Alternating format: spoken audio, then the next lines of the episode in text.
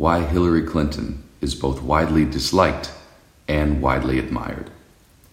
Voters may respect her while having trouble relating to her. By Anna Greenberg. Hillary Clinton is the most admired woman in the United States. Hillary Clinton is viewed unfavorably by nearly 60% of Americans. Somehow, both are true at the same time. How can that be? The answer says a lot about women who break glass ceilings.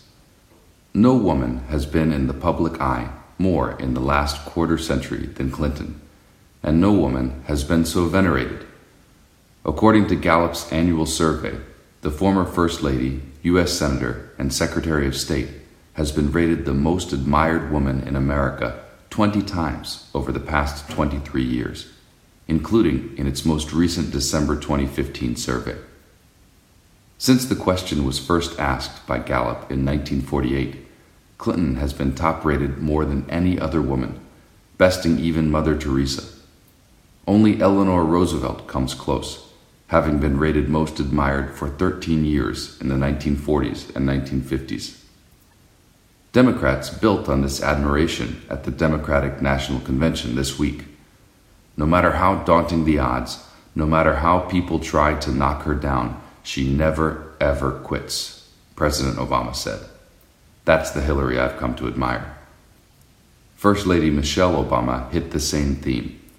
What I admire most about Hillary is that she never buckles under pressure. Speaker after speaker reminded the hall that she's been taking on battles since her early 20s, always in the service of others, and always leading higher levels of achievement. And yet, over the years, a significant majority of Americans has held unfavorable views of Clinton. Her overall favorability rating is historically low for the nominee of a major party, as is Donald Trump's. But the negativity extends to perceptions of her character as well. In the 1990s and today, questions about her honesty and trustworthiness have been her biggest vulnerabilities.